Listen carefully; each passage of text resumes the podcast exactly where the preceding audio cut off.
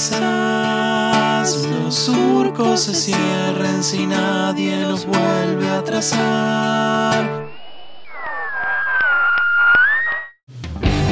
Un ladrillo, un grafiti en la pared.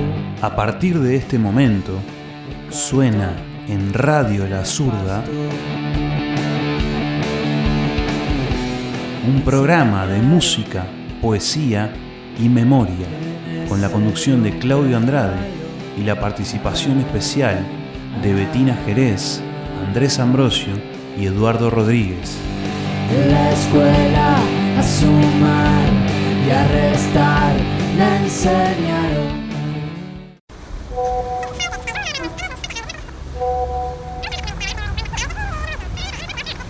¿Qué haces vos? Te mando un audio porque es más fácil. Sí, bueno, si querés que te haga el spot, te lo hago, no tengo drama. Así que vas a hacer un podcast de radio con invitados especiales, con preguntas, pasando la música y onda. Va a estar de más eso, me encanta. Más que música uruguaya, oh. Y con secciones referentes al arte, como la poesía y otros tipos de música, me encanta. Dale gas, dale con todo, oh, vamos arriba. Y también el humor de J. Juan y viajar en el tiempo con Alberto, no, me muero muerto. Vamos arriba, vamos a compartir ese enlace con toda esta gente linda, oh. Vamos arriba, che. Te mando un abrazo y ahora pasame lo que querés que te diga, que te lo grabo. No tengo drama. Justo viste que me agarraste en la calle, pero tengo drama, la agarrando en la calle. ¿De dónde sacan tanta boludez para hablar ustedes?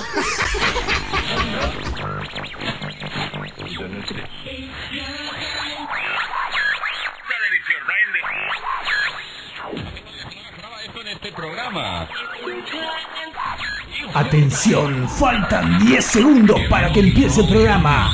10, 9, 8, 7, 6, 5, 4, 3, 2, 1. Bienvenidos a Los Artesanos del Rock. Conduce este programa maravilloso Claudio Andrade. Buenas, buenas para todos amigos y amigas, ¿cómo están? Gracias por sintonizarnos y conectarse bien. El equipo de los artesanos le agradece a todos ustedes por escucharnos y vamos a darle comienzo a la entrevista.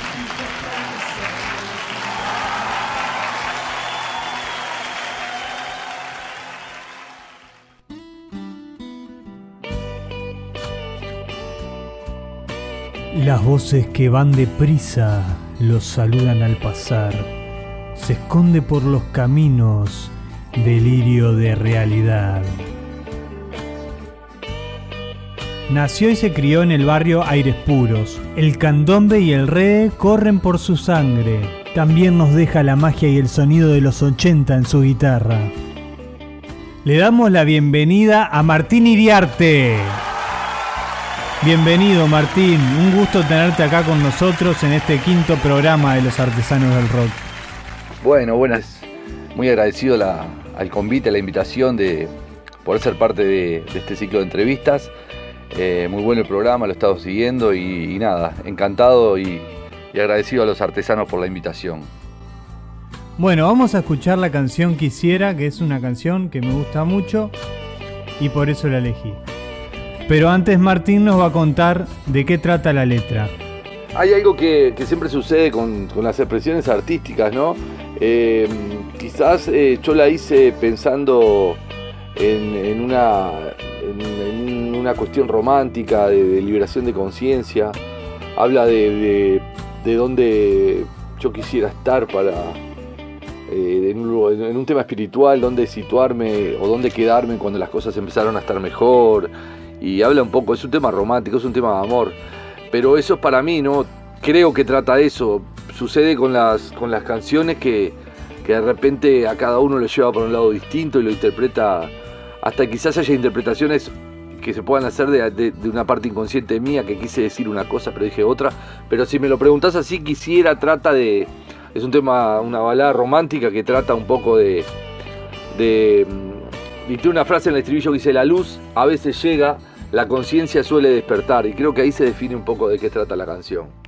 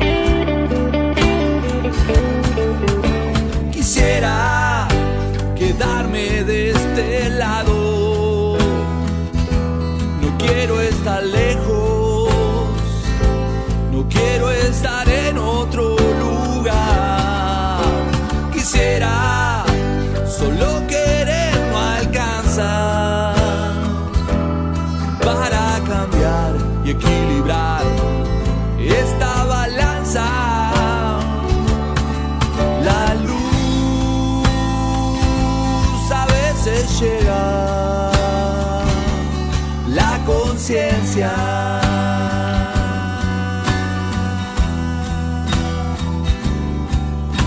Se escapa, ya no te espera, la conciencia.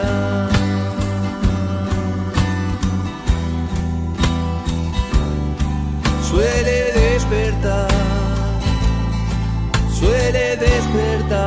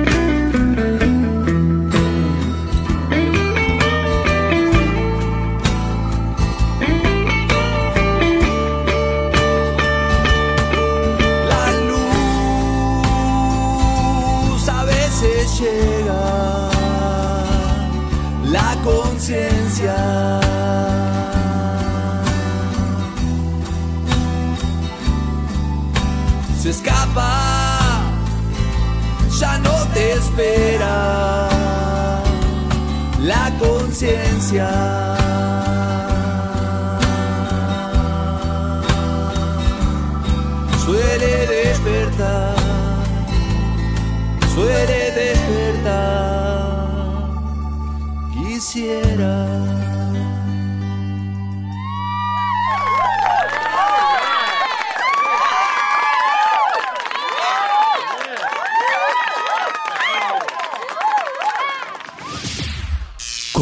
Comenzamos con la entrevista. Vamos a empezar con la entrevista y vamos con la primer pregunta. ¿Cómo nace tu pasión por la música? Quizás arrancó de forma inconsciente cuando era muy chico, cuando era pequeño. Eh, recuerdo eventos como, como ir a una vinería donde trabajaba mi padre y, a- y ordenar las, las damajuanas y golpear los corchos, las diferentes tonalidades de, las- de las damajuanas, por ejemplo. Y, ta, y en un inicio recuerdo mucho una primera guitarra que hubo en mi casa, con la cual me mandaron con mi hermano a clases, quizás con 8 o 9 años, y aprendimos un par de canciones. Eh, todo eso ligado luego a una adolescencia mm, escuchando muy buena música. En casa se escuchaba siempre buena música y, y nada, y quizás por ese lado. Y luego también recuerdo hacerme de una armónica en- afinada en do, que, que también fue como fue un canal que se abrió importante para el contacto y la pasión con el tema de la música. ¿Cuándo y cómo comenzás a componer tus propias canciones? Bueno, eh, allá por los quizás 14, 15 años, nos comenzamos a juntar con unos amigos de mi, de mi calle, en la, el Boulevard Valdenegro le llamamos, eh, por las incertidumbres con el tema de la música, con ganas de empezar a hacer cosas. Y, ta, y formé parte de una integración en la cual solo cantaba y mm, sí escribía cosas, pero no componía música. Recién música comencé a, a- a componer años después, como a los 16, quizás 17, eh, que empecé a hacer las canciones en el grupo que estaba y ya tenía bastantes conocimientos de guitarra. Y, mm, y quizás sí, a esa edad empecé a hacer las primeras canciones. Y me pasó algo particular que no aprendí a tocar canciones, eh, directamente comencé a componer. Eh, quizás eh, empecé a, antes de saber canciones conocidas, tocarlas, eh, antes de eso, sabiendo los acordes, empecé a hacer las canciones directamente, que es un camino un poco diferente al que, el que todo el mundo hace, que generalmente aprende a tocar determinados temas y, al tiempo empezar a componer, ¿verdad? A mí me pasó al revés, a mí me surgió primero la, la pulsión por, por escribir, primero por escribir poemas y cuestiones así, digamos, narrativas y, y luego sí eh, ponerle música a esas cosas. ¿Cómo nace y en qué momento llega la inspiración? En lo personal, hay varias circunstancias en las que se me que aparece la inspiración. Eh, generalmente puede estar asociado a momentos de, de relax o momentos de, de- de que te abocas a la tarea de ponerte a escribir. Eh, pero son diversas la- la- la- las situaciones. Puede ser de trabajando, que a mí eh, últimamente estoy tratando de, o, he encontrado la manera de, de generar las canciones con melodías en la cabeza y luego pasarlas a la guitarra.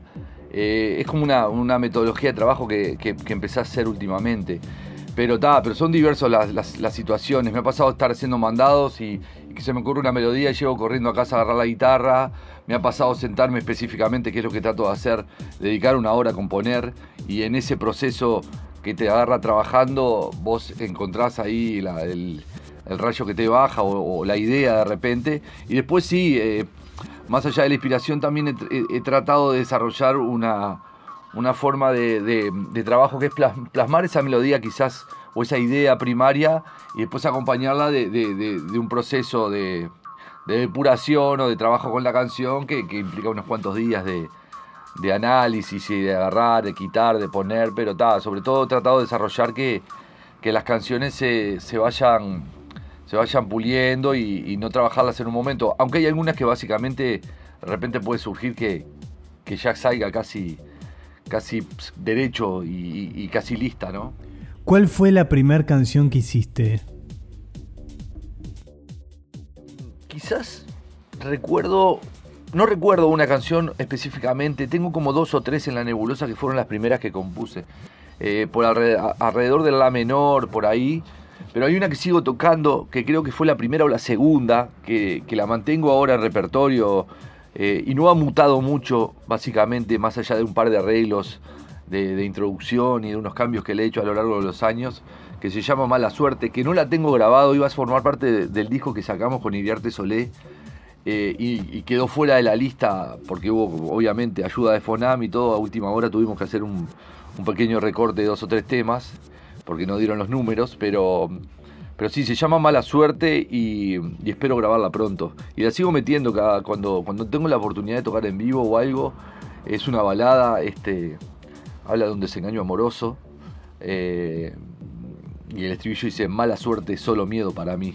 Eso quizás sea una de las primeras canciones que hice que, que, fue como una, una, un- una canalización de un momento y, y la verdad que le guardo mucho cariño a la canción.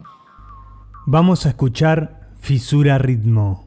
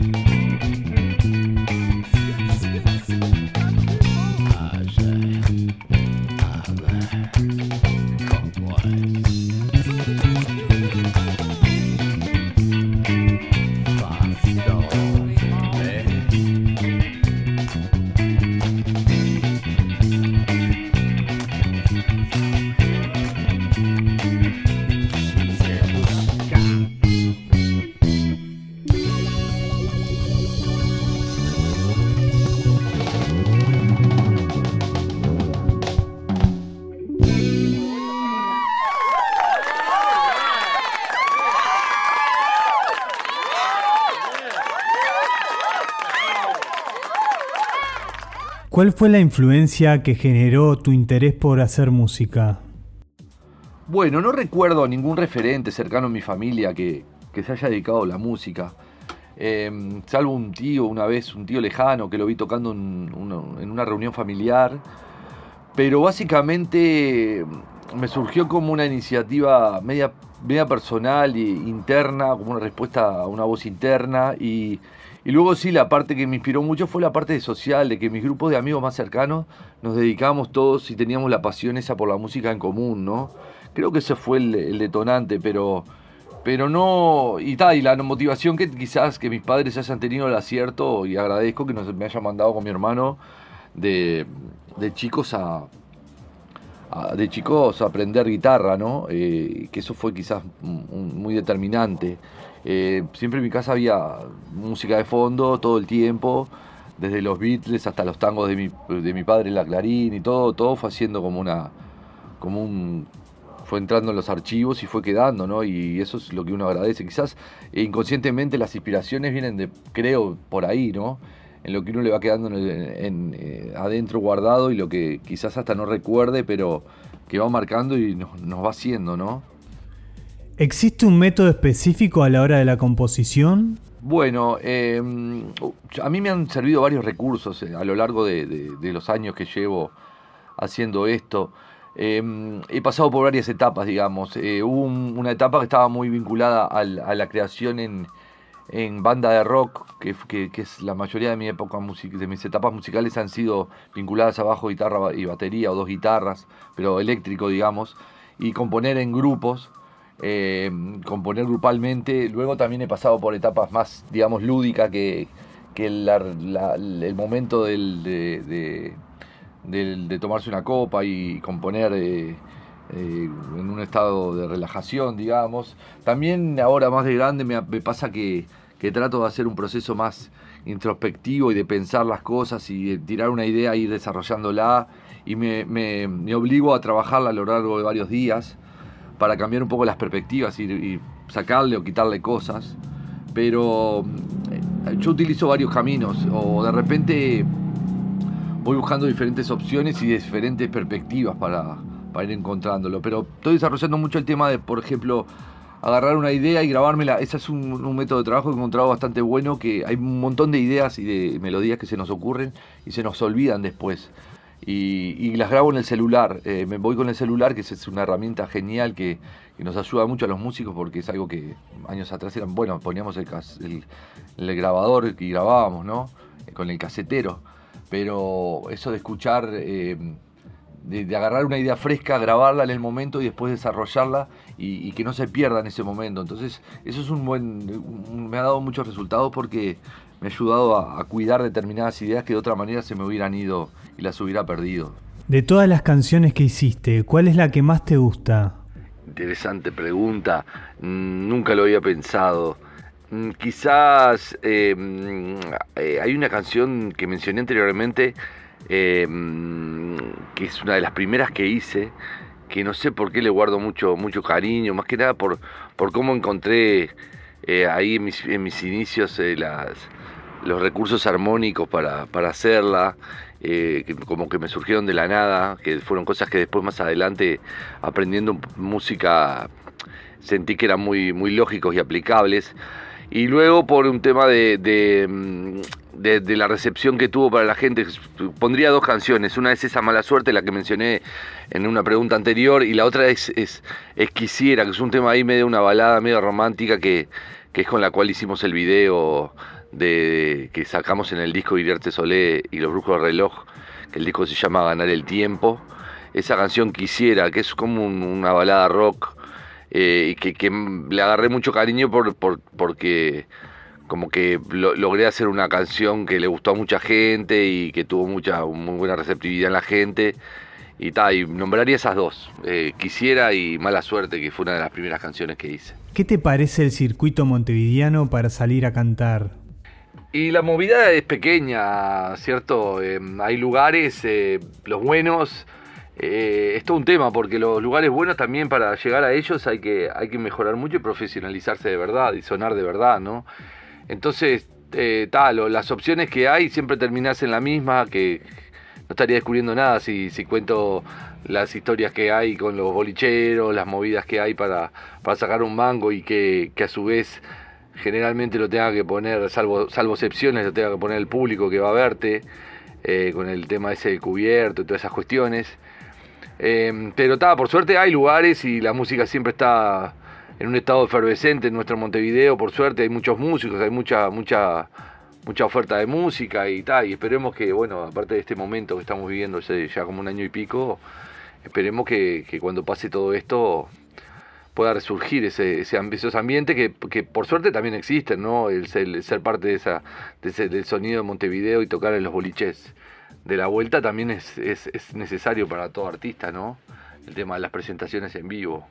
Vamos a escuchar la canción de Iriarte Solé titulada Y Flores. La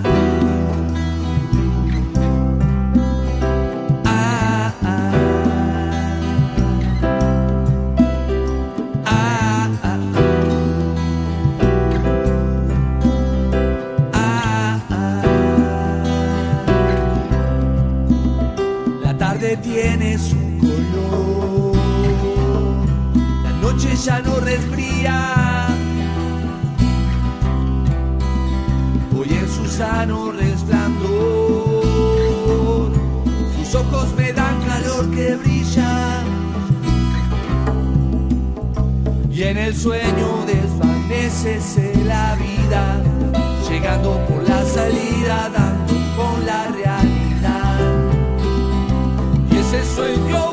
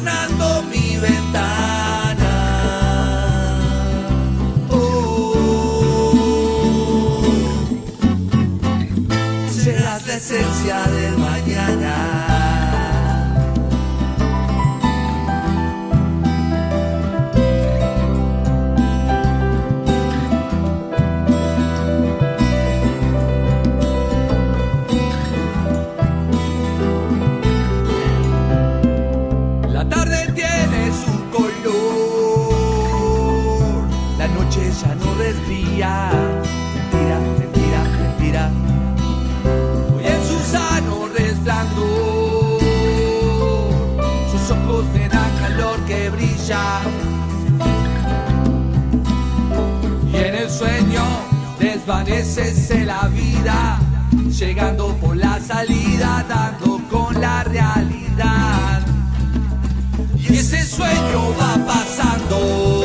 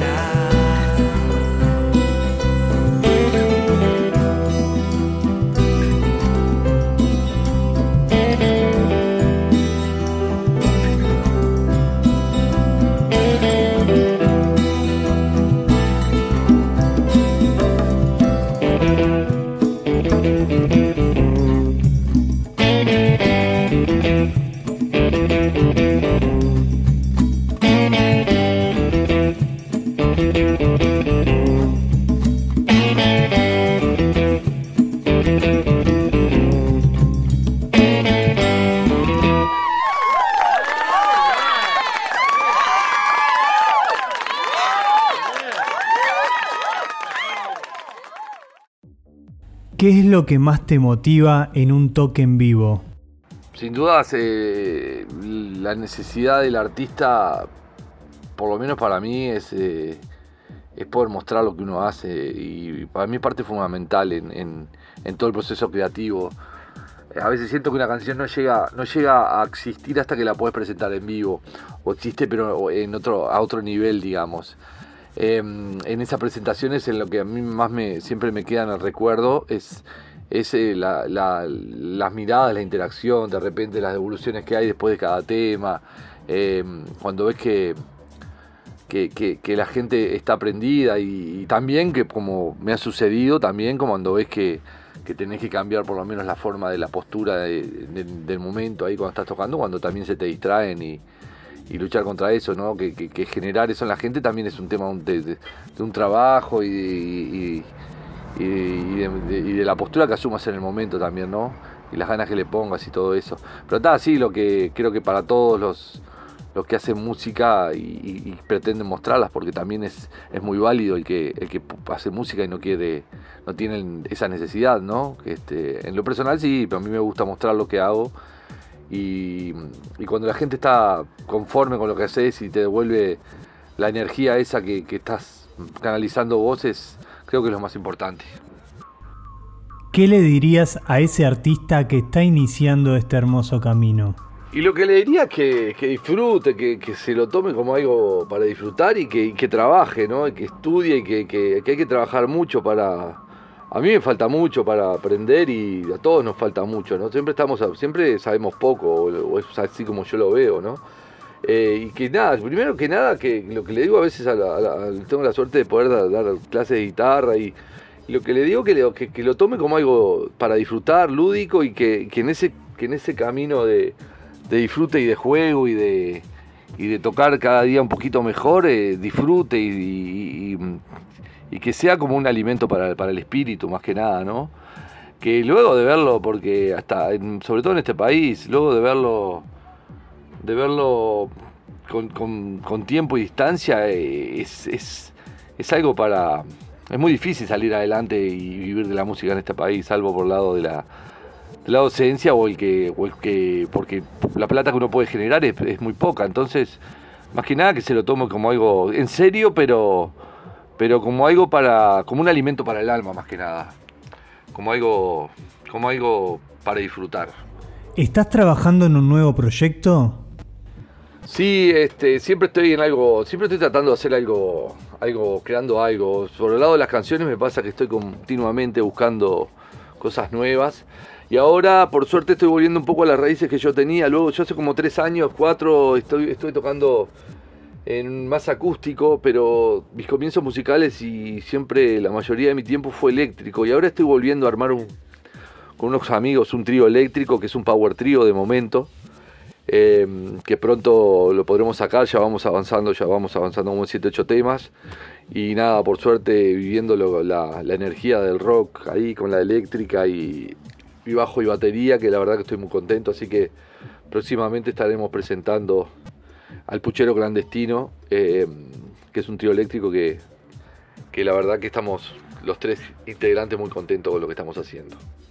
Contale al público dónde puede escuchar tu música.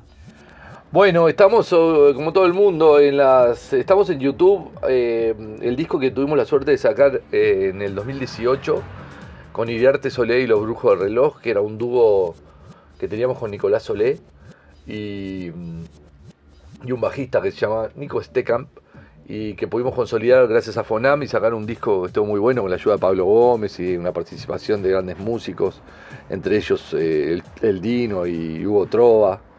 Eh, y nada, eh, ahí está el disco subido a, a YouTube. eh, Ganar el tiempo se llama y la banda se llama Iriarte Soleil y los Brujos del Reloj. Y también hay unos temas de, mm, que figuran como Mansalva, que fue la banda que tuve por el año 2010 al 2014 más o menos.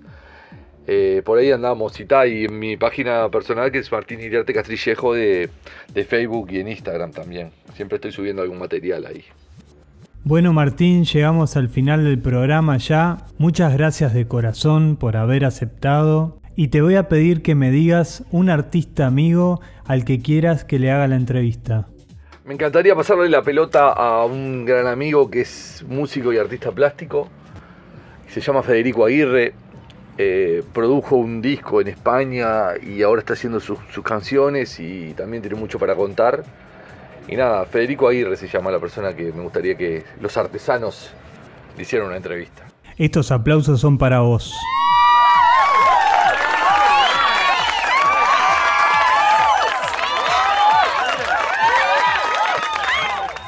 Despedimos a Martín Iriarte escuchando la canción Real.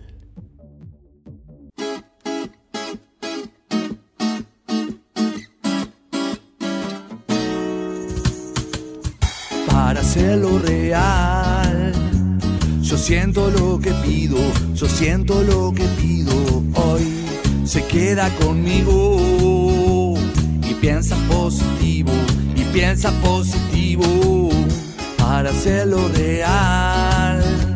Yo siento lo que pido, yo siento lo que pido hoy. Se queda conmigo piensa positivo, y piensa positivo. Él sale a buscar aquello que siempre se quiere encontrar.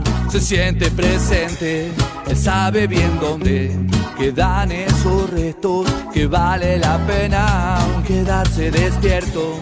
Hoy sí que no sale la cosa más rara. Pensando en posturas que no cambian nada. Pero ahora que tengo nueva sonrisa, prefiero que el tiempo no pare para hacerlo real. Yo siento lo que pido, yo siento lo que pido hoy. Se queda conmigo y piensa positivo, y piensa positivo oh, oh, para hacerlo real. Yo siento lo que pido, yo siento lo que pido hoy. Queda conmigo y piensa positivo, y piensa positivo. Cercano a mí, cercano a vos. Solo tus manos, inspiración. Se queda la sonrisa en ese momento.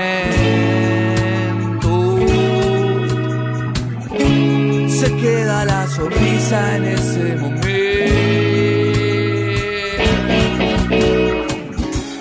Él sabe bien dónde se puede comprar esa medicina que ayuda a pensar. Son los vientos calmos en este momento que alejan mis penas de vos para hacerlo real.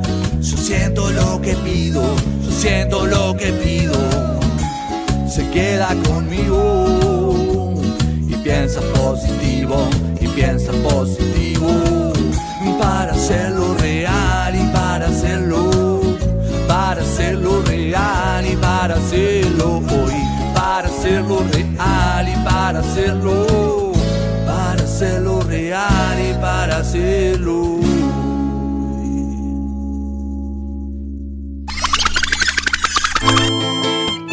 Estás escuchando Los Artesanos del Rock en la zurda, tu radio compañero.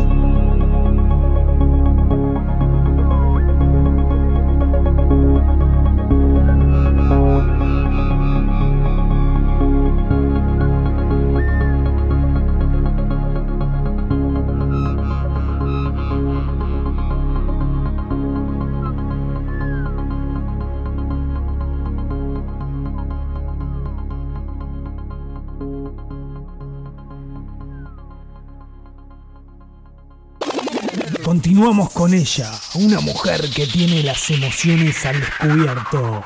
Y hoy nos trae esta sección de palabras en ronda. Con ustedes, Betina Jerez.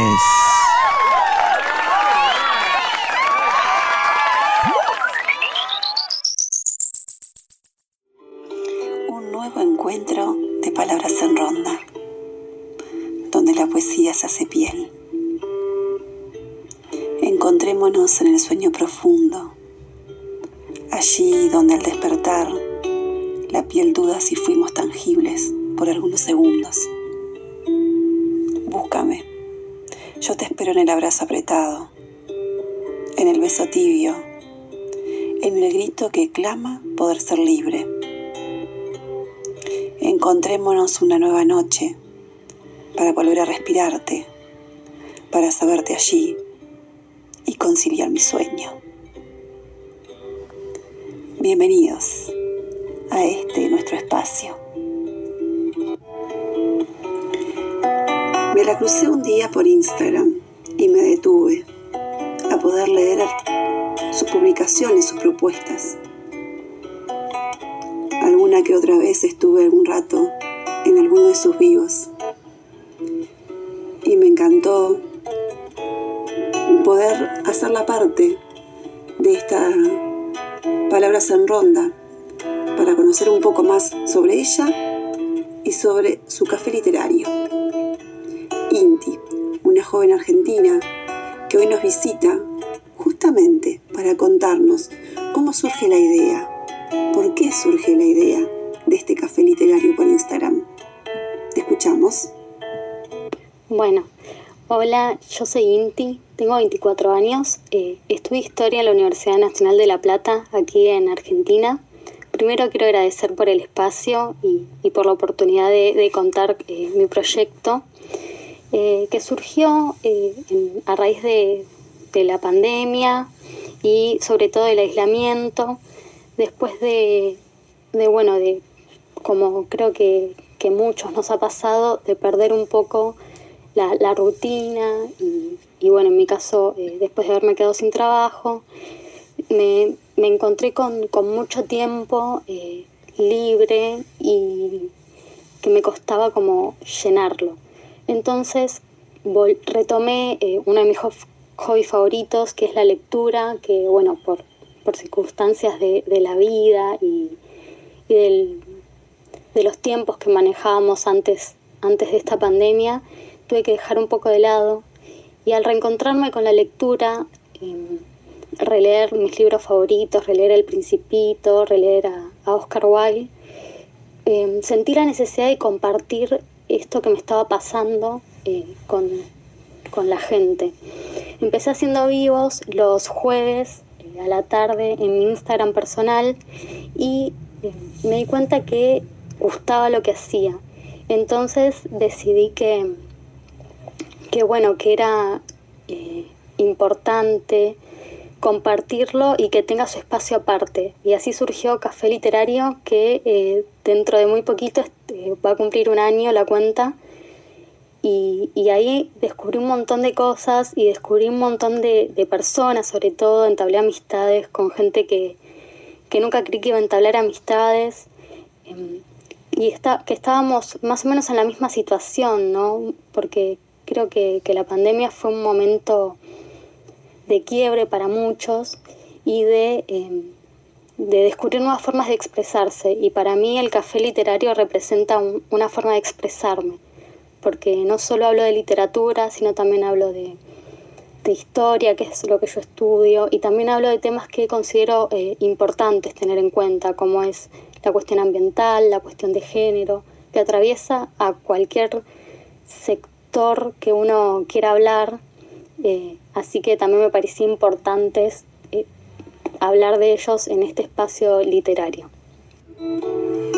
Buenísimo. Bueno, muchas gracias por hacernos parte. Yo los invito y las invito a que puedan visitar, que puedan leer, que se puedan sumar también en varias de las propuestas que, que va realizando en su página. Y ahora te pediría no sé, que quizás si querés nos podés contar un poco sobre tu autor o tu autora preferida y nos puedas compartir alguna lectura. Eh, cuando habíamos hablado te había pedido un poco más específico hacia la poesía, pero lo que tengas ganas de compartirnos.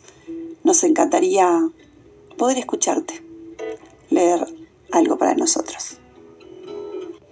Bueno, muchas gracias y también invito a todos y a todas quienes quieran eh, seguirme. Principalmente subo contenido en Instagram porque creo que es eh, la red social más, más usada ahora y también la más dinámica. Y con respecto a, los autores, a mis autores preferidos, me gusta mucho la literatura inglesa clásica. Eh, gracias al café literario descubrí autores y autoras que, antes no conocía y que me parecen increíbles como las poetas de la generación beat, pero si tengo que elegir a un autor en particular que me acompaña desde hace muchísimos, muchísimos años es eh, el maestro Julio Cortázar, eh, que, considero que es uno de los mejores escritores que tenemos acá en Latinoamérica y, y me parece y trato de traerlo todo el tiempo al café literario. Así que de, él voy a compartirles de historias de cronopios y de famas, instrucciones para llorar. Dejando de lado los motivos, atengámonos a la manera correcta de llorar, entendiendo por esto un llanto que no ingrese en el escándalo, ni que insulte a la sonrisa con su paralela y torpe semejanza. El llanto medio u ordinario consiste en una contracción general del rostro y un sonido espasmódico, acompañado de lágrimas y mocos, estos últimos al final, pues el llanto se acaba en el momento que uno se suena enérgicamente. Para llorar, dirige la imaginación hacia usted mismo, y si esto le resulta imposible por haber contraído el hábito de, creer en el mundo exterior, piensa en un pato cubierto de hormigas, o en esos golfos del estrecho Magallanes en los que no entra nadie nunca. Llegado el llanto, se tapará con decoro el rostro usando ambas manos con la palma hacia adentro. Los niños lloran con la manga del saco contra la cara, y de preferencia en un rincón del cuarto. Duración media del llanto, tres minutos. Nuevamente gracias por haber pasado por Palabras en Ronda. Y te dejo este espacio si quieres dejarles algún mensaje, alguna invitación, reiterar algo de lo que dijiste, de lo que nos contaste, este, a todos aquellos y aquellas que nos están escuchando. Te mando un abrazo a la distancia desde este otro lado del Río de la Plata. Bueno, vuelvo a agradecer el espacio y, a vos, Betina, por, por tenerme en cuenta. Como reflexión, invitación final, los, invito primero a seguirme eh, en Café Literario, que la página de Instagram, de Instagram es arroba cafel-iterario. Y em, si se quiere, para ir un poco más allá de una reflexión más profunda, hacer, los invito a, llenar las redes sociales y los lugares donde ustedes habiten de, de mensajes positivos, porque una, una de las... Eh, de las cuestiones que a mí me llevó a crear esta página es ver a las redes sociales cargadas de odio, cargadas de noticias falsas, eh, y me pareció que, las redes sociales son una herramienta muy poderosa y que también eh, nosotros somos quienes la formamos. Y, la verdad que llenarla de, cultura, de, mensajes positivos, me parece que sobre todo en este momento que estamos atravesando mundialmente es... Eh, mucho más productivo y mucho más sano para todos los que, los que las habitamos.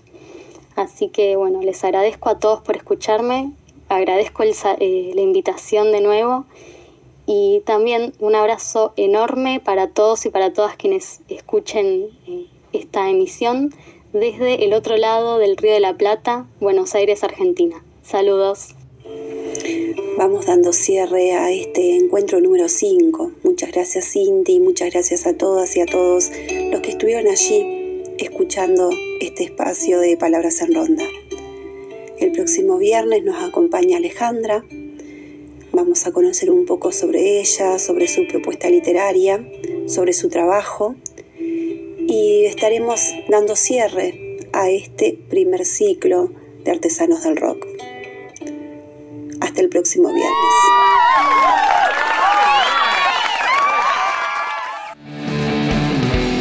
Pero nunca me enseñaron Estás escuchando Los Artesanos del Rock en la zurda tu radio compañera.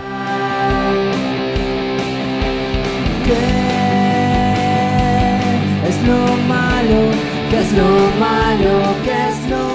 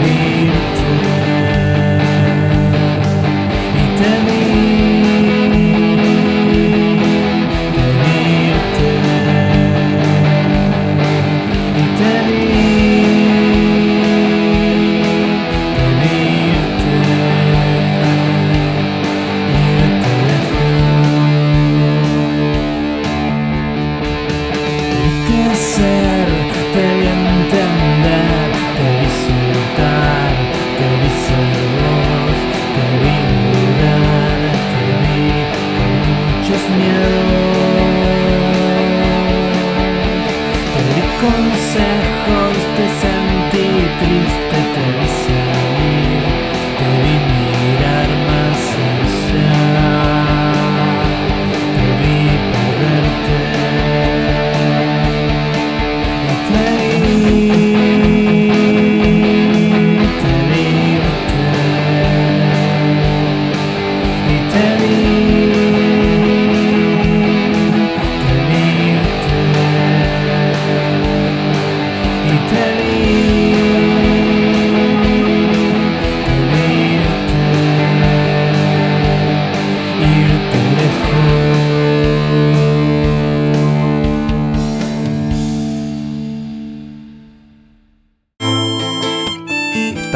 escuchando Los Artesanos del Rock en la zurda, tu radio compañero. En el rastro del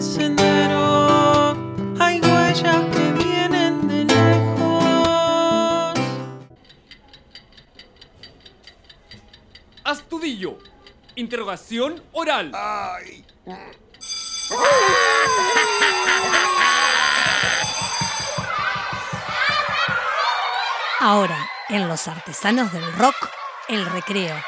Un espacio para ese niño que todos llevamos adentro.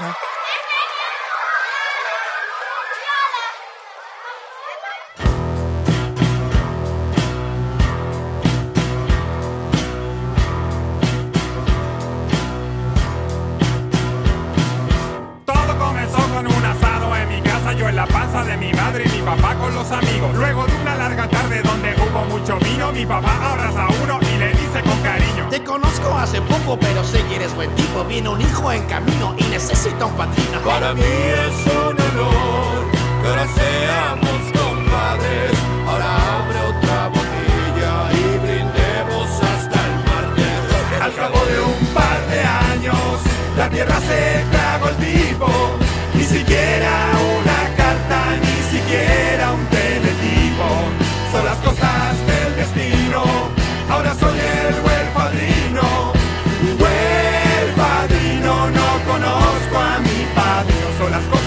destino. Escucha lo que te digo, me llaman el buen padrino. ¡Roja!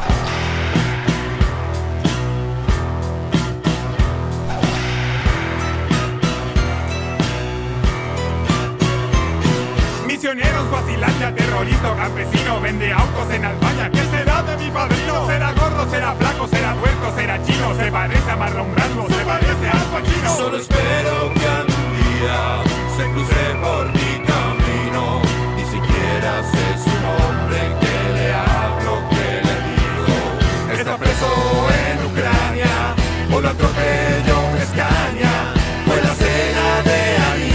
No se lo comió un caníbal. Son las cosas del destino, ahora soy el buen padrino. Con el tiempo he aprendido que el asunto da lo mismo. No me siento un ser extraño, solo no tengo padrino. Buen padrino, no conozco a mi padrino. Son las cosas del destino, escucha lo que te digo, me llaman el buen padrino. ¡Roja!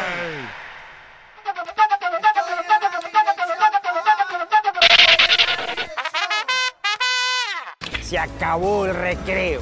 No, por favor, eh, no te enojes, por favor, vámonos. Sí.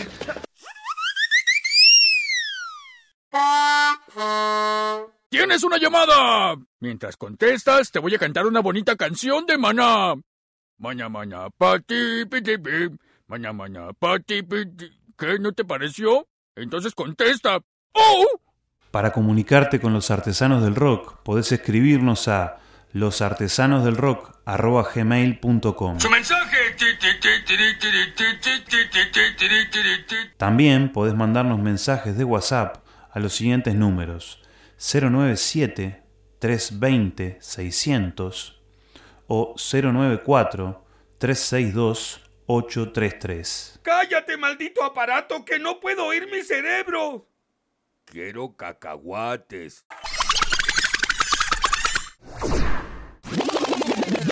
Seguimos con el programa y esta vez les presento a Andrés Ambrosio y Eduardo Rodríguez. Nos contarán un poco de dónde vinieron los sueños, hablando de la memoria en la música.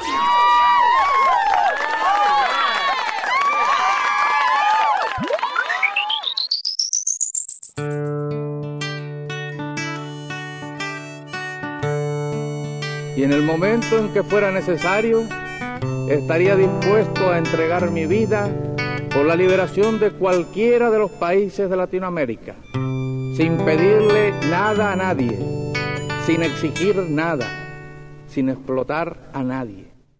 Aquí comienza ¿De dónde vinieron los sueños? Historias de canciones, canciones con historias. Todo hombre verdadero debe sentir en la mejilla el golpe dado a cualquier mejilla de hombre. Quizás los surcos se cierren si nadie los vuelve a trazar. Los ríos se sequen si no llueve en algún lugar. Para recordar de dónde vinieron los sueños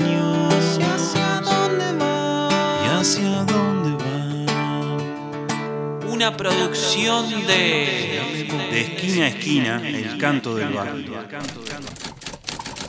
Episodio 5. Ocho flores, los fusilados de abril.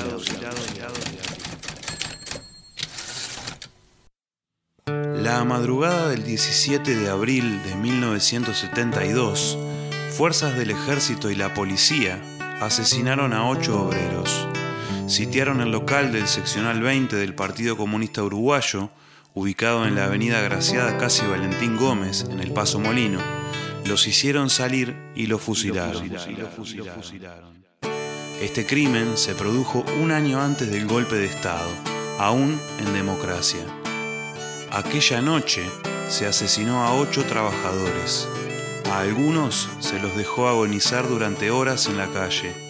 Se los acusó de tener armas en el local y de haber disparado contra los funcionarios del ejército. La justicia militar actuó en el caso, pero no procesó a nadie.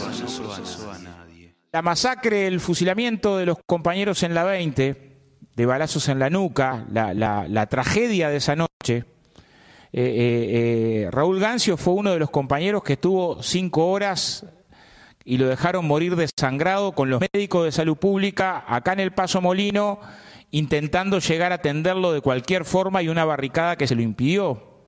Y me hacen recordar. Todos los muertos eran trabajadores.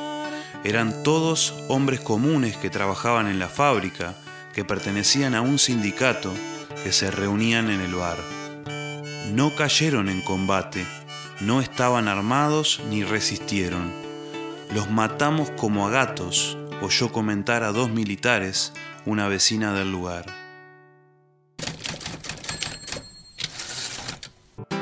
El Escuadrón de la Muerte es algo más que un grupo parapolicial. En sus filas hay policías, militares y civiles, con puestos claves en el Estado. Había una estrecha colaboración entre el escuadrón y la policía.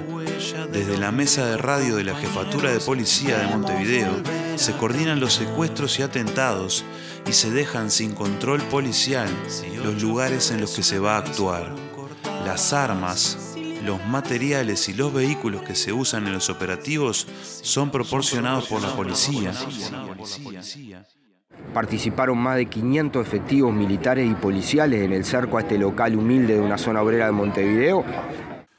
En el seccional 20 del Partido Comunista se reúnen habitualmente los comunistas de Belvedere, La Teja, Paso del Molino, Nuevo París, Pueblo Victoria, obreros de las fábricas, de los talleres y frigoríficos, de las metalúrgicas de la zona, de la fábrica de vidrio, de las textiles y la fábrica de jabón, de las curtiembres.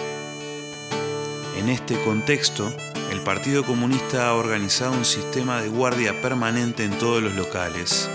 El seccional 20 ha sido objeto de atentados y los militantes han instalado en la azotea sobre el pretil una plancha de hierro para protegerse de posibles balaceras cuando vigilan por la noche.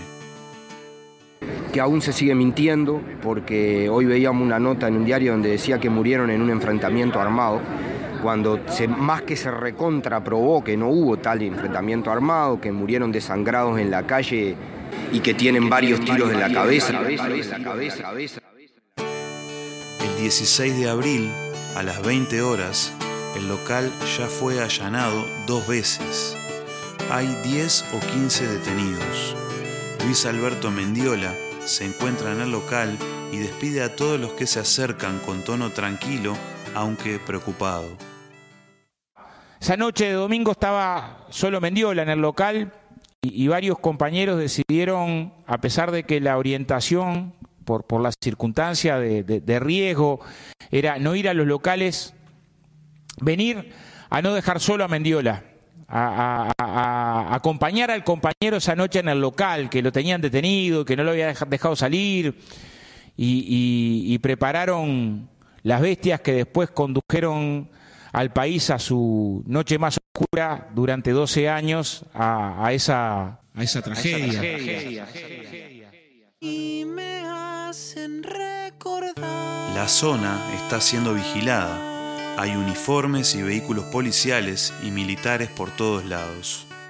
A las 11 de la noche, a dos cuadras del local, en Agraciada y Sufriategui, el ejército coloca una guardia de infantería. Instalan una ametralladora en la calle, en la cabecera del puente sobre el arroyo Miguelete. Minutos antes de la una de la madrugada del 17 de abril, se comienzan a sentir sirenas, tiros y gritos. Vehículos policiales y militares se concentran frente al seccional 20, fuerzas de la metropolitana y de caballería del ejército. Hay hombres de civil armados, soldados y policías apostados en las azoteas, a los fondos del local y por las calles laterales. Ocho, obreros comunistas y a veces eh, se olvida decir que también son Frente Amplistas, que son los primeros mártires del Frente Amplio. Era el Frente Amplio recién fundado, eh, pocos meses antes, y que fueron asesinados para, para tratar de, de encauzar la situación política de ese momento hacia una guerra civil o hacia la imposición de la dictadura fascista, que fue lo que finalmente ocurrió. Los militares, entonces, golpearon y tiraron abajo la puerta del local. Gritaban, salgan, corran perros. Un hombre parado al costado de la puerta disparaba a los que iban saliendo. Héctor Cervelli cayó al salir del local. Rubén López cayó en la casa vecina a la 20. Elman Fernández en el frente del local. Justo Sena y Raúl Gancio Valentín Gómez. José Abreu cayó frente a la ferretería. Ricardo González en el medio de la calle. A Mendiola le hundieron una bayoneta. Alrededor de la 1 y 30 aún se oyen los disparos. También se oyen los gritos de Raúl Gancio, no me dejen morir. La voz cada vez más espaciada, los quejidos sordos y luego el silencio.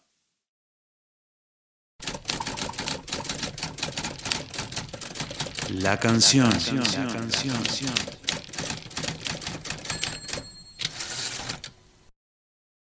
En 2001, Mario Martínez, el gordo Mario, se levantó temprano y salió a la ruta. Después de 5 kilómetros a pie, un auto, mucho campo y un ómnibus, llegó a San José. La cosa no fue tan fácil como pensaba, decía, pero después de andar y preguntar, dio con uno de los integrantes de Pecho de Fierro. Este fue el comienzo de una entrevista que saldría publicada en agosto de ese mismo año en una revista de historietas que llevaba el nombre de Aguarda el auto, dijo Maruja, y eran los ojos del gato. Y me hacen En aquella entrevista contaban que habían adoptado ese nombre, Pecho de Fierro, porque así era como le decían a Tabaré Echeverry en Cerro Largo, por su manera de cantar. Desde aquel entonces han venido fusionando el folclore con el rock pesado y han puesto de relieve una y otra vez su origen proletario y un fuerte compromiso social en sus letras. Vamos a cerrar este segmento entonces escuchando la canción Sueños del Ojalá de la banda de rock criollo Pecho de Fierro. Antes escuchamos a Leo que nos cuenta cómo y cuándo surgió esta canción y nos habla de su vigencia. Hola amigos, les habla Leo Carlini, voz y guitarra Pecho de Fierro. Le quiero contar un poco la historia de la canción Sueño del Ojalá. Este, surgió hace muchos años, en los comienzos de Pecho de Fierro, hace más de 20 años, 23 años por ahí. Y la letra la escribió un amigo de San José, que se llama Gastón Sencio. Me acercó la letra. Este, en Pecho de Fierro muchas canciones la mayoría la escribo yo, pero siempre me gusta tener colaboraciones de otras personas para tener una mirada. Y en este caso me identifiqué enseguida con, con el sentir de la letra, con el tema de los desaparecidos, con el tema de, en lo personal, este, estar a favor de que el Uruguay sea un país que no tenga ejército, este, que no tenga policía, y en el buen sentido, ¿no? Respetando a la gente, pero y nunca creí en esas instituciones y bueno, esta canción habla un poco de eso, sin faltarle respeto a, a la persona que pueda llevar un uniforme, sino simplemente no estando de acuerdo con que existan esas instituciones. Y no tiene nada que ver con las personas. Y bueno, y el tema, el núcleo central de la canción es el, el tema de los desaparecidos, porque es por quien siempre estuve identificado y bueno, cayó como anillo al dedo esta letra y le pusimos una música que es como un malambo, como un malambo chacarera, y se llama Sueño del Ojalá. La primera versión fue este, a cuatro voces y con bombo, platillo y redoblante, una versión de marcha camión. Y esta que vamos a escuchar hoy este, es la, como la original cuando surgió, con el ritmo de malambo y chacarera. Espero que les guste. Les mando un abrazo grande a todos. Terminamos este espacio entonces con la canción Sueños del Ojalá de Pecho de Fierro. Antes escuchamos la voz de Óscar Andrade y Gabriel Mazarovich. Los relatos de este episodio fueron elaborados a partir del libro Los Fusilados de Abril de la historiadora Virginia Martínez, publicado en el año 2002 por Ediciones del Caballo Perdido. El libro se encuentra disponible en internet en forma gratuita. La cortina musical de todo este espacio fue De dónde vinieron los sueños, del dúo de música popular de esquina a esquina, El Canto del Barrio. Anoche tuve un sueño compañero, soplaba libertad del pampero jugaban en las plazas y las madres ya no, no lo lloraban. Anoche tuve un sueño compañero, volvían los desaparecidos, no había exiliados y los que quedaron no fueron torturados. Anoche tuve un sueño compañero, soplaba libertad del pampero, los asesinos de obreros no reían, pues para ellos no existía la amnistía.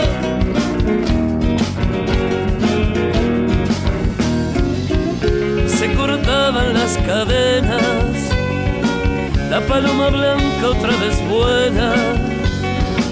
Cerraban las comisarías y en cada una de ellas habría una escuela.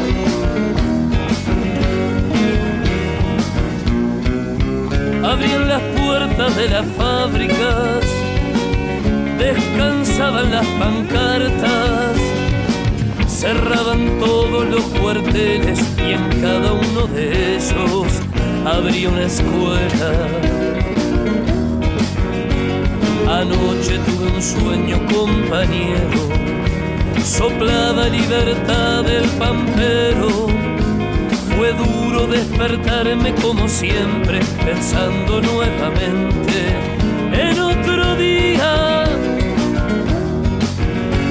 Luchar para que no solo sea un sueño, luchar para romper estas cadenas y en realidad vivir la libertad en este rincón de América llamado Uruguay. Anoche tuve un sueño compañero, soplaba libertad del pampero. Sueños del ojalá sueñan las noches en este rincón de América llamado Uruguay.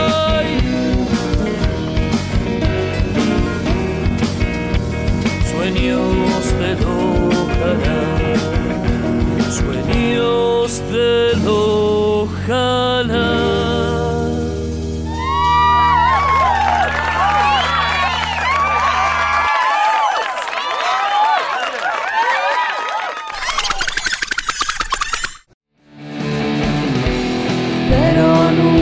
me enseñaron.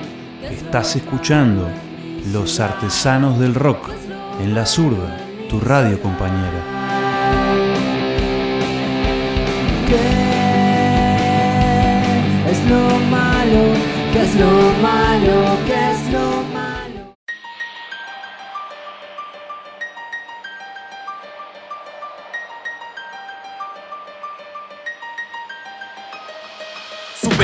Se parte la torta, ponte a tiro, ya se exporta, mete freno, caza audio, ataco como un lobo cuarco. Palabras se predican, el ejemplo, cultivando en el hip hop, meditando en mi templo, dando pasos a los sueños, conspirando por la pacha, conquistando lo que raye como Ragnar y su hacha, levantando los brazos aunque esté todo roto, superando mis poderes, un instinto kakaroto, katana Kenshin High, estilo Batu Sai, seguro sería Ronin si yo fuera samurai, venimos con el fly, rayando de one line, desintegrando beats con la energía del Hakai.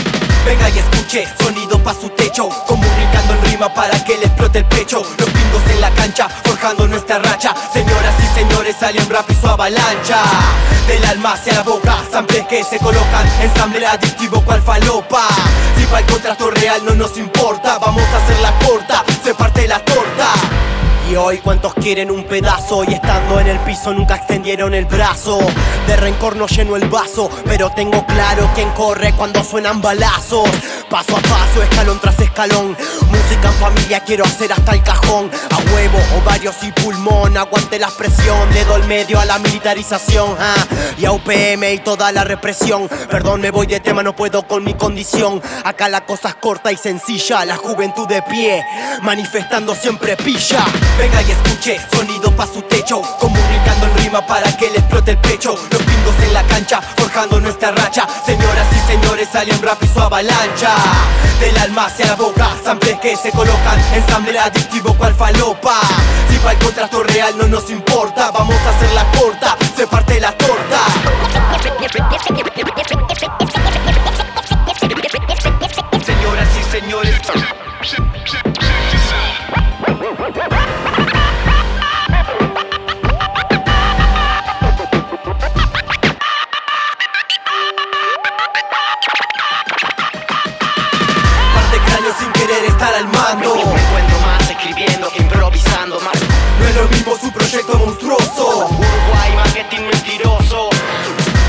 tiempo y el racismo se adorna. Pero esta conducta se camufla y toma forma. Cuidemos el futuro, la poesía se desata. Tienes los adultos, no comprendes quién te ataca. A la despedida para cualquier obstáculo. Ver desde otro ángulo, sentir no tanto cálculo. Libre albedrío, poder practicar. Las que eligen no votar, para derecho revocar. No. Arte el elemento de alegría y lamento. Cultura invierto y este, y este me acierto. En la esquina, en la calle, contra el miedo resistiendo. Bien, la novela arma mi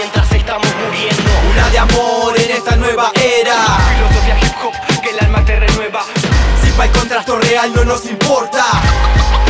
Se parte la torta. Podés salir a caminar al sol, soñar con un mundo mejor, mirando a ese colibrí en vuelo. Podés cantar una canción de amor a quien te provoque calor, viajar directamente al cielo. Podés mirar a un niño sonreír y mucho más.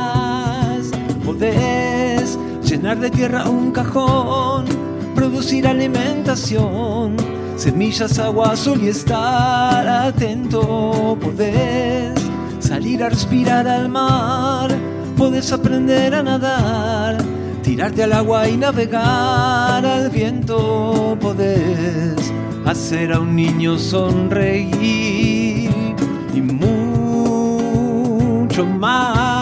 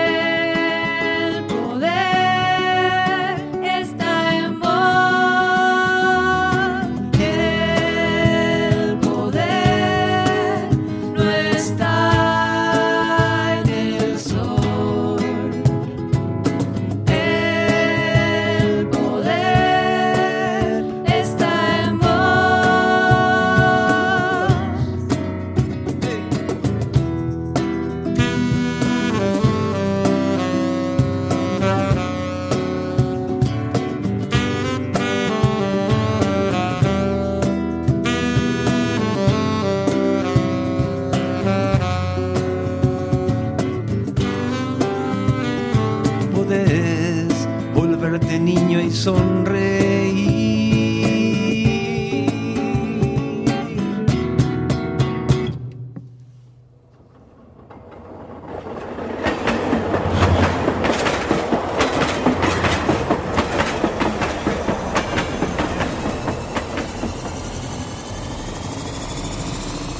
Ya es la hora, se encienden los motores. Te invitamos a viajar en la máquina del tiempo, porque el rock también tiene su historia.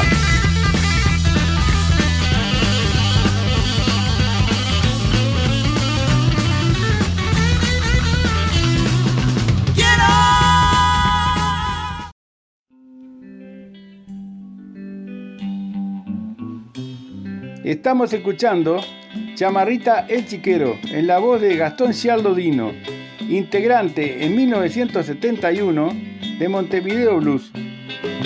Calles todas sucias, cuevas de alquiler, gente que se arrastra por sobrevivir, mentes que se enferman desde que sale el sol, soñando el imposible de llenar el asador.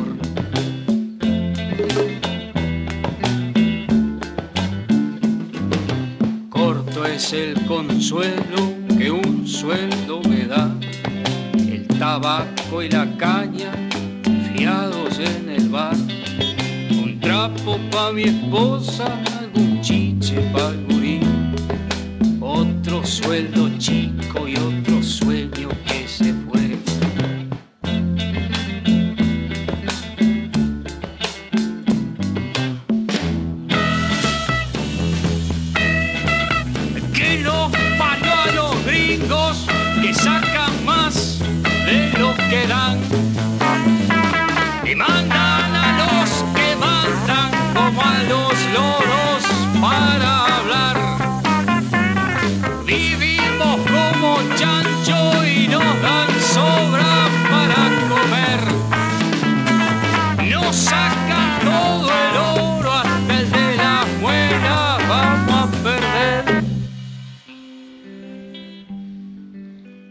Esta banda grabó un solo disco y en 1972 se separa. Su tema más exitoso fue Milonga de pelo largo. Y todavía hay giles que quieren creer que con esta gente vamos a salir de este pozo negro en que USA nos metió. Mala gente la gente que nos robó.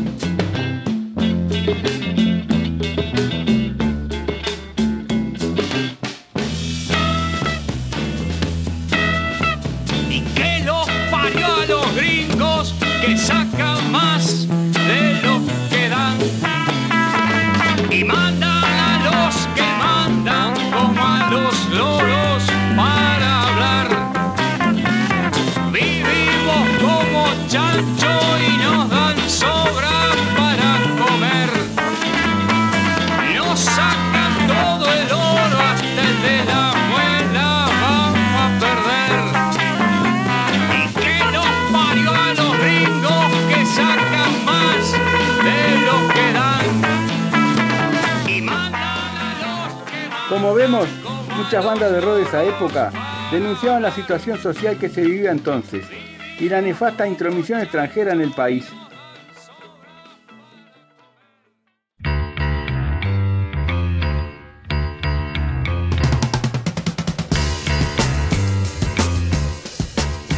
Estamos escuchando a los delfines con el tema Amigo sigue igual, año 1972.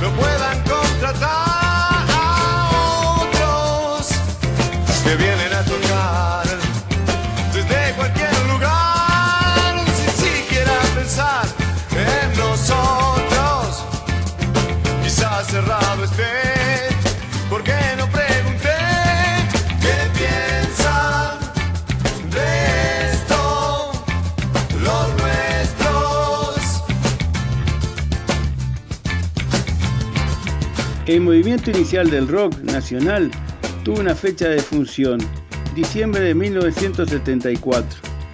La dictadura ya asistente acalló todas las voces opositoras. Por ello los conjuntos comenzaron a desmembrarse y sus integrantes tuvieron que emigrar.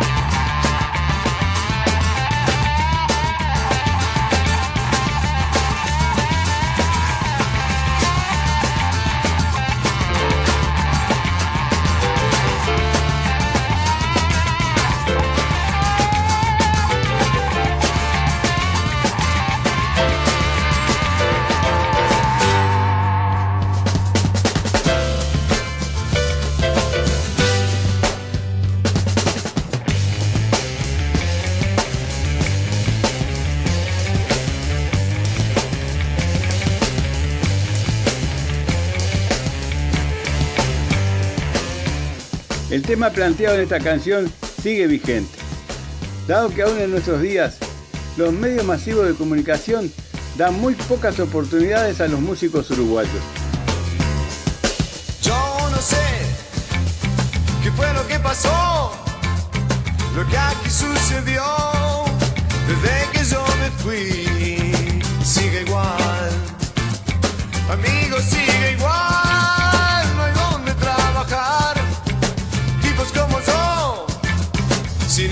sé que si quieren cambiar,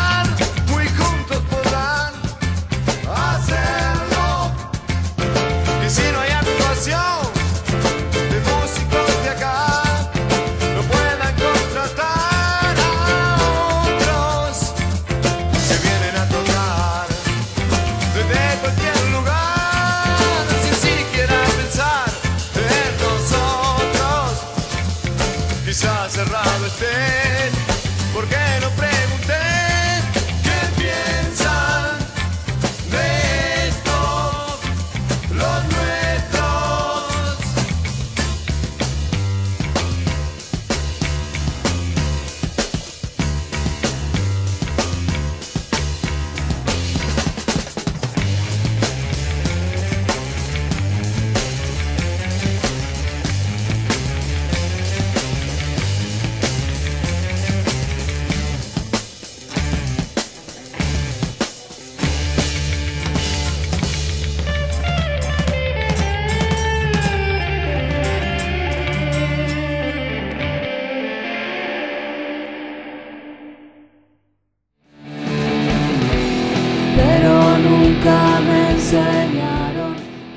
Escuchando Los Artesanos del Rock en la zurda, tu radio compañera. ¿Qué es lo malo? ¿Qué es lo malo? ¿Qué es lo malo? Antiguas historias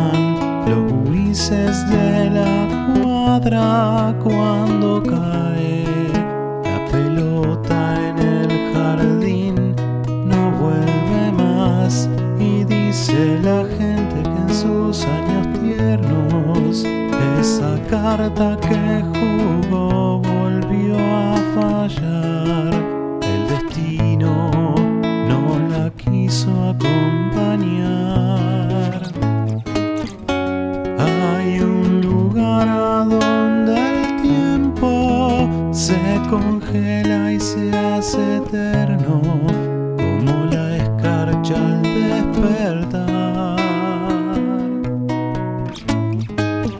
Y en ese lugar se esconden silencios y los monstruos tiernos que vagan en el invierno de aquella ciudad.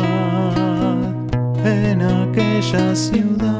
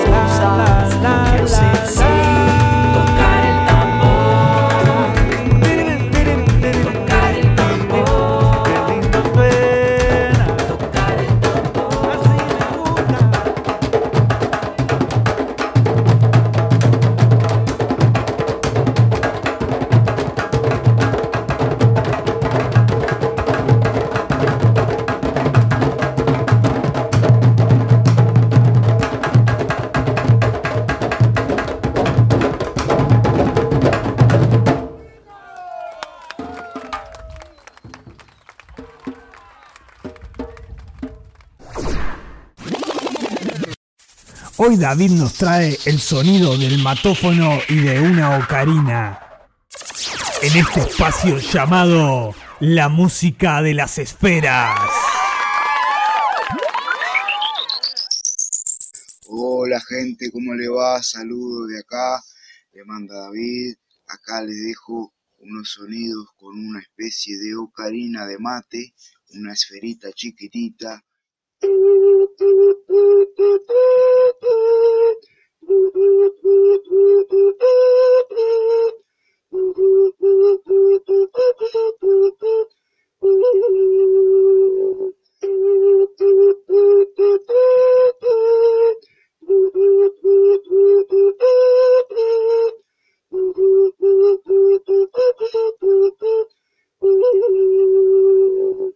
Y para despedirme le dejo el sonido del matófono y será hasta otra oportunidad donde nos encontraremos con la música de las esferas, una música de paz.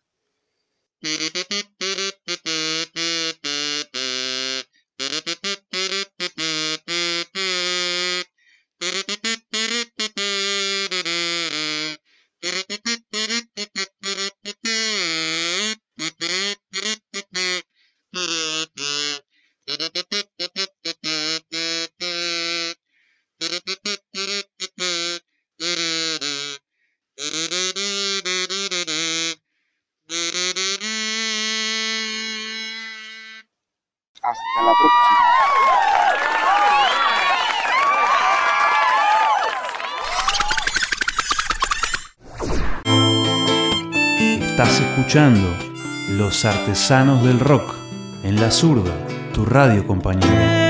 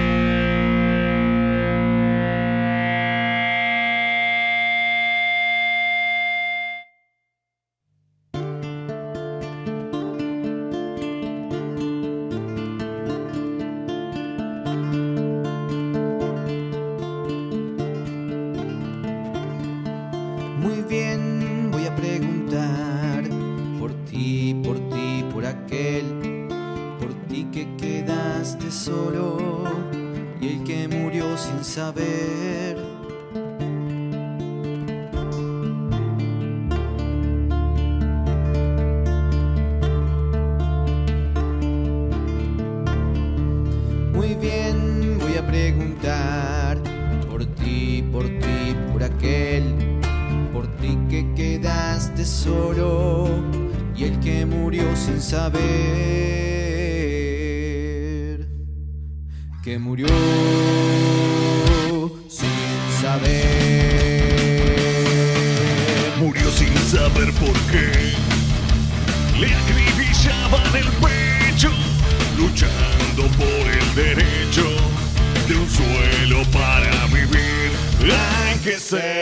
Ser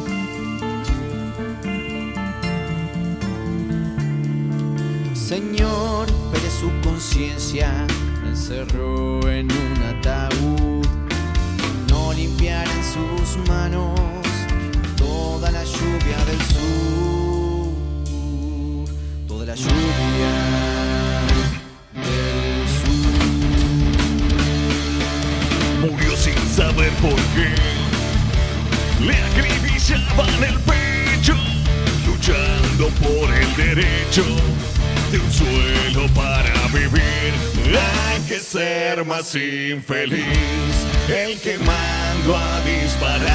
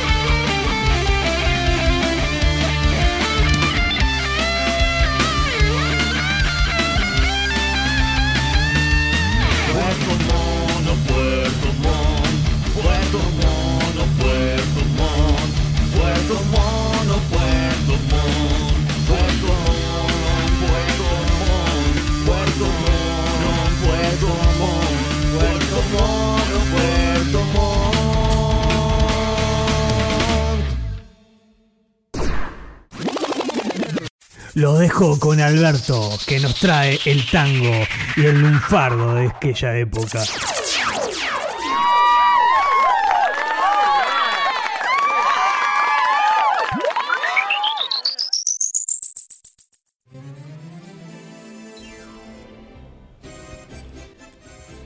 Hola queridos, buenas, ¿cómo están? Tanto tiempo ya ha pasado en una semana que hemos tenido de todo increíblemente. Este, a mí no me gusta mucho prender la tele, pero escucho cada cosa que la verdad, no, no, increíble. Bueno, dejemos eso de lado y vamos a, a traer a esta cantante de tango increíble. Yo era un pebete cuando ella ya estaba, por suerte, en su carrera musical como cantautora en un, en un punto muy alto de, de- suerte, digámosle, y, y de esa juventud y ganas de hacer cosas. Hoy les traigo a Nina Miranda, que ese no era su verdadero nombre, ella se llamaba Nelly María Hunter. Era una mujer muy hermosa, muy, muy hermosa, que nació en este país, era uruguaya, sí, compositora la chica, muy bonita. Ay, se me caía la baba cuando yo ah, me imaginaba. Y bueno, contarles que también cruzó el charco, tuvo en varias orquestas, hizo varios trabajos en otros grupos musicales. La verdad, una, una mujer muy, muy aplicada hacia el canto. Y hoy esta canción, que si bien no la escribió ella, la música es- también es de otra persona. Este tema se llama Fumando Espero, que está muy bueno, escúchenlo, tiene contenido de la época, está muy, muy, muy... Es un tema que a mí me gusta escucharlo ah, este, cuando me fumo, bueno, ahora ya no fumo, cuando fumaba mis puros, este, y hacía contra la ventana mirando para afuera. Ah, ah, no puedo contar porque está Marta, pero eh, miraba alguna chiquilina pasar. Pero si escucha a Marta me va, me va a reventar, ya sabes. No digan nada a ustedes, por favor, lo único que les pido, ¿eh? Hace un ratito que, que fue hasta el súper, por eso ahora puedo hablar, está en el súper. Yo estoy acá con Margaret, que cuando el que quiera le, me- le puedo mandar la foto ¿eh? de Margaret. Pero que somos, somos personas y animales este, verdaderos, ¿verdad? Eh, no somos ficticios. Bueno, vamos con esta canción de Nina Miranda, Fumando Espero. Espero que les guste.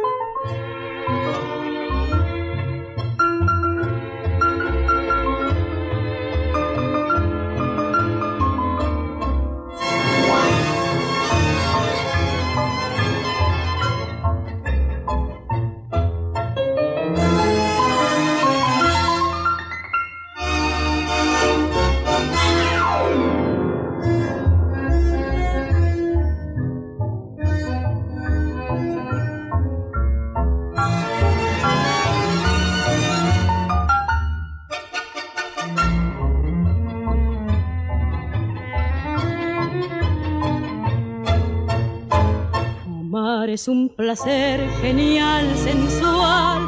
Fumando espero al hombre a quien yo quiero, tras los cristales de alegres ventanales. Y mientras fumo mi vida no consumo, porque aspirando el humo me suelo adormecer.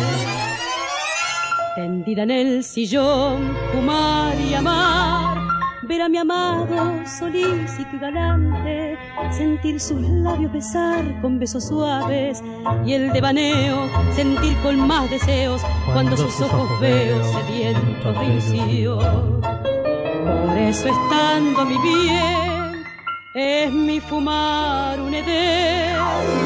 Dame el humo de tu boca.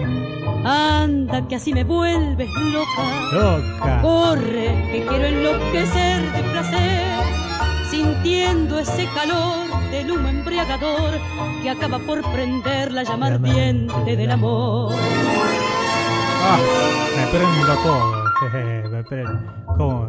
¿Qué? ¿Qué voz? ¿Qué voz?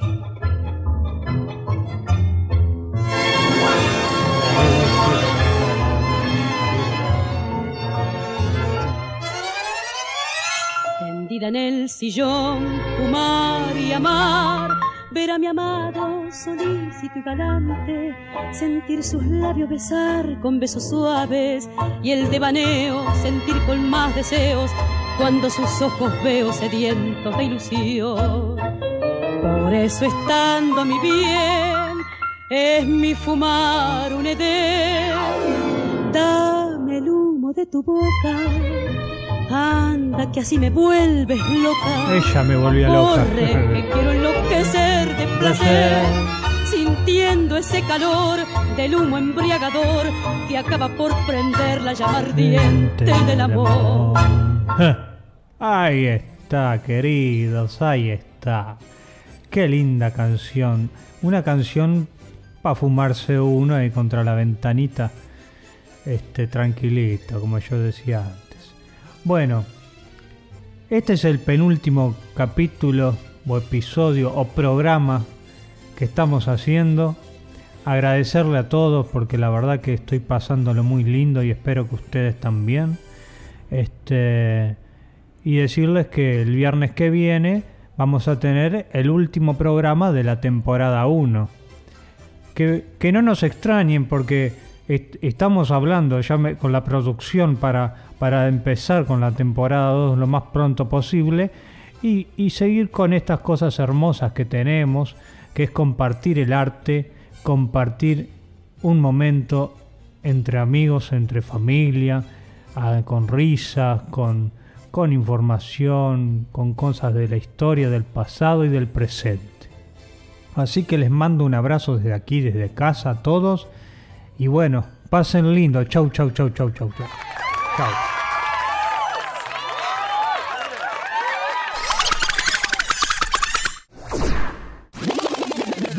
Los esperamos en el próximo programa con más invitados, más música, más poesía, más arte.